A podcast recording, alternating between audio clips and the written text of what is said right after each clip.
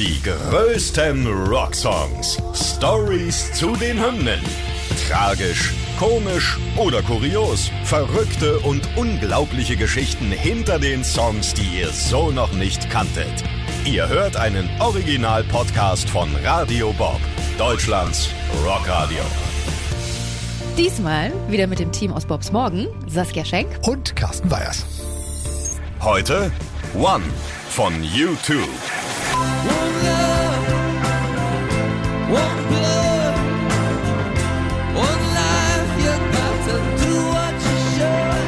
Eins zu sein oder nicht eins zu sein. Frei angelehnt an William Shakespeare und natürlich den Songtitel One, Eins von U2.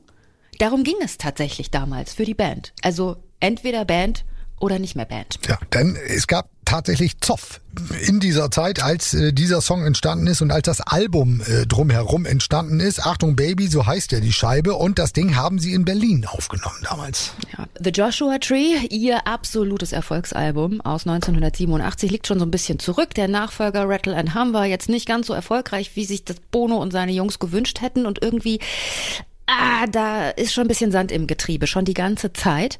Und als sie dann im gerade noch geteilten Berlin landen, die Jungs haben tatsächlich den allerletzten Flieger ins geteilte Deutschland genommen, vor der Wiedervereinigung, um an ihrem neuen Studioalbum zu arbeiten, am 7. Da wird klar, das funzt irgendwie nicht mehr so. Ja, sie haben aufgenommen das Ganze in den Hansa-Studios, ist ja legendäres Studio und irgendwie hatten sie gehofft, sie würden inspiriert werden. Also auch durch die besondere äh, Situation natürlich in Berlin, gerade durch die Wiedervereinigung äh, 1990, haben sie gedacht, ach, das bringt uns bestimmt nach vorne, das inspiriert uns. Nee, stattdessen haben sie sich gestritten. Nee. U2 ist so eine Band, die glauben an das Improvisieren und dadurch das Song finden, weil dann auch eben alle mit beteiligt sind am Songwriting. Sie kommen in einen Raum zusammen und sie improvisieren. Und dann im Meistersaal, in den Hansa-Studios, improvisieren die sich in Wolf stundenlang. Improvisieren sie und nichts kommt bei rum. Alles ist scheiße, jeder ist unzufrieden. Dazu kommt noch, dass Gitarrist The Edge gerade mitten in der Trennung von seiner Frau steckt. Da ist die Ehe zerbrochen, was auch so für die Band an sich schwierig war, weil die ja auch alle miteinander aufgewachsen sind. Die Ehefrau von Bono zum Beispiel befreundet mit der zukünftigen Ex-Ehefrau von The Edge. Und irgendwie merkte man so, das sind jetzt die ersten Risse. Und na, es gab da wohl irgendwie so ein bisschen so zwei Lager. So die einen, also unter anderem Bassist Adam Clayton und auch äh, Drummer Larry. Die wollten so an dem äh, bisherigen U2-Sound festhalten und Bono und The Edge wollten sich irgendwie weiterentwickeln und ein paar neue ja. Sachen mit einfließen lassen, auch in die Musik. Und da sind sie sich nicht einig geworden. Und deshalb war das auch wohl wahnsinnig schwierig, überhaupt Songs auf die Reihe zu kriegen. Das ja. hat wahnsinnig lange gedauert. Dann sind sie sich nicht einig gewesen. Da haben sie hier nochmal neu aufgenommen und da nochmal wieder. Das waren sehr zähe Arbeiten damals. There was no us against them, really. I think it was probably for a moment each man for himself, which is betrayal of the concept of a band.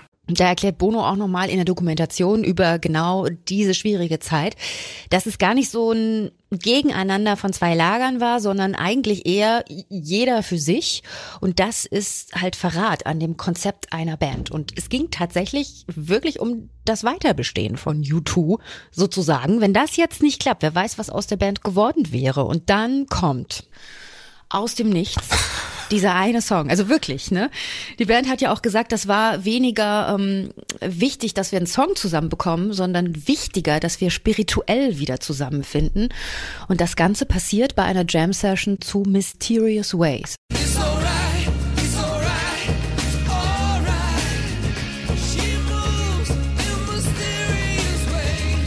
In der Demo-Version improvisiert The Edge am Ende so ein bisschen auf der Gitarre und man hört schon so, das wird irgendwann One.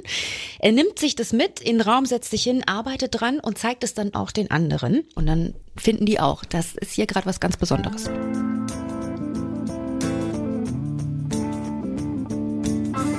Played these on acoustic guitar and everyone was like trying to decide whether they were any good. And then Danny said, hey, why don't you play those two ideas one after another? See what happens. I did and everyone was like, oh, that sounds really good. Let's, let's try that. Let's try that in the big room.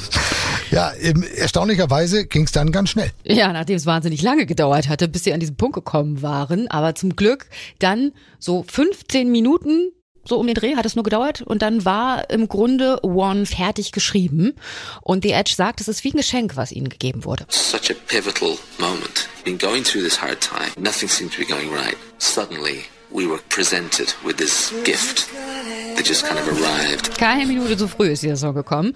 Also er sagt, an diesem so entscheidenden Punkt in ihrer Bandgeschichte, wo sie so viele Schwierigkeiten hatten, nichts hat funktioniert, ist er einfach irgendwie angekommen für sie. Ja, also das Geschenk war da und dann ähm, schnell ausgepackt, muss man sagen, und dann wahnsinnig äh, ja, fix diesen Song zusammengebaut, der dann tatsächlich auch als Ausgangspunkt dann letztendlich für dieses Album dastand und dann irgendwie den Weg geebnet hat, dass sie endlich vorangekommen sind mit ihrer Arbeit. Sagen wir es, wie es ist. Der Song One hat den Arsch gerettet.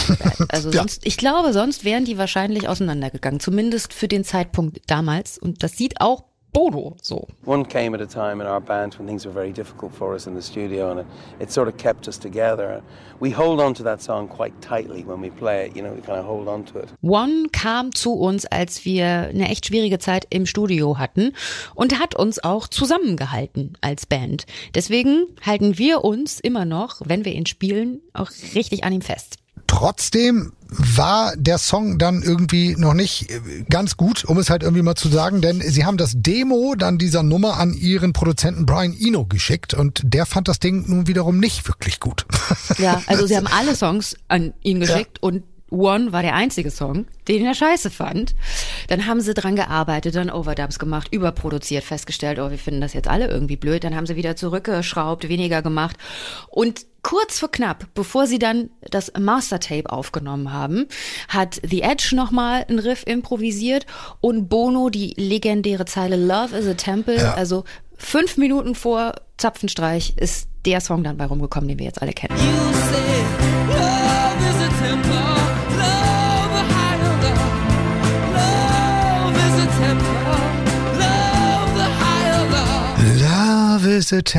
Ja, jetzt äh, total eingängig. Schön, dass er noch auf die Idee gekommen ist. Passt unheimlich. Jetzt, wo du sagst, nur so im Nachhinein. Oder? Wenn man sich jetzt mal die Geschichte anguckt, wie dieses ganze Ding entstanden ist, ähm, kann man sich fragen, okay, was bedeutet dieser Song denn eigentlich genau? Und aufgrund dieser Entstehungsgeschichte gibt es dann auch verschiedene Interpretationsmöglichkeiten tatsächlich. Ja, alle von Bono übrigens. also er sagt zum Beispiel, es ist ein Song, mh, also der Song hat ja die, diese Schreibblockade oder diese Improvisationsblockade, die sie hatten, durchbrochen und ähm, steht für die Uneinigkeit, die sie damals gespürt haben. The way through writer's block is, is always by being truthful. To write a song about division, bittersweet song. Ja, also es geht um Streitigkeiten, um Beziehungen, die auseinanderbrechen und auch da könnte man interpretieren, dass es um den Gitarristen The Edge geht. Äh, Du hattest vorhin schon gesagt, es gab Stress in seiner Ehe, ähm, äh, ne, Trennung und so weiter und so fort. Und äh, auch darum könnte es rein theoretisch gehen.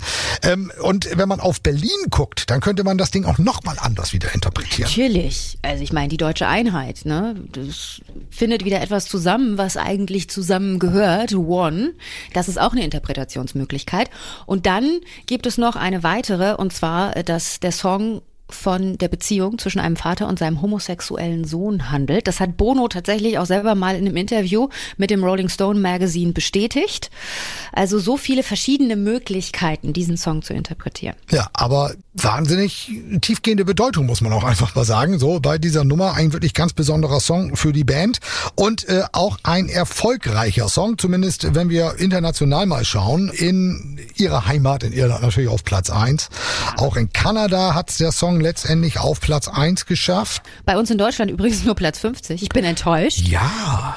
Ja, in den USA auch gerade so Top 10 Ja. auf der 10 und in Großbritannien Platz 7 der Singlecharts. Ja, aber ein guter Song, was sich dann auch auf den Konzerten wiedergefunden hat. Also er gehört zu den Top 10 auf jeden Fall der live gespielten Songs von U2. Und für den guten Zweck haben sie das Ding dann auch noch gleich verwendet, denn es ist ja als Benefit-Single rausgebracht worden. Für die AIDS-Hilfe ein Thema, das die Band seither passioniert vertritt. Der Manager von U2, Paul McGuinness, hat damals gesagt, dass die Band das Gefühl hat, dass AIDS das Thema im Moment ist, das die meiste Aufmerksamkeit benötigt. Anfang der 90er das größte Problem der Menschheit. Und deswegen haben sie den Song veröffentlicht, um eben Geld zu sammeln. Aber zusätzlich haben sie auch zum Beispiel Kondome verteilt, ne? Mit Achtung Baby drauf. Und haben so zumindest schon mal auch bei den Jüngeren und bei der breiten Masse ein bisschen Sensibilität für dieses Thema geschaffen. Und Bono hat ja auch seine Wohltätigkeitsorganisation nach diesem Song benannt, mit der er sich ja besonders für die äh, Gesundheit einsetzt, in Afrika zum Beispiel, und insgesamt gegen die Armut ankämpft. Jetzt sagen wir nochmal Danke an One, den Song. Denn erstens ist es ein geiles Teil. Absolut, Und zweitens ja. der Grund, glaube ich, warum U2 heute noch zusammen sind und Musik machen. Also, One, was soll man dazu noch sagen? Die größten Rocksongs. Stories zu den Hymnen. Ihr wollt mehr davon? Bekommt ihr jederzeit in der MyBob-App und überall, wo es Podcasts gibt. Und die geballte Ladung an Rocksongs gibt's nonstop in den über 40 Rockstreams, in der App und auf radiobob.de. Radio Bob. Deutschlands Rockradio.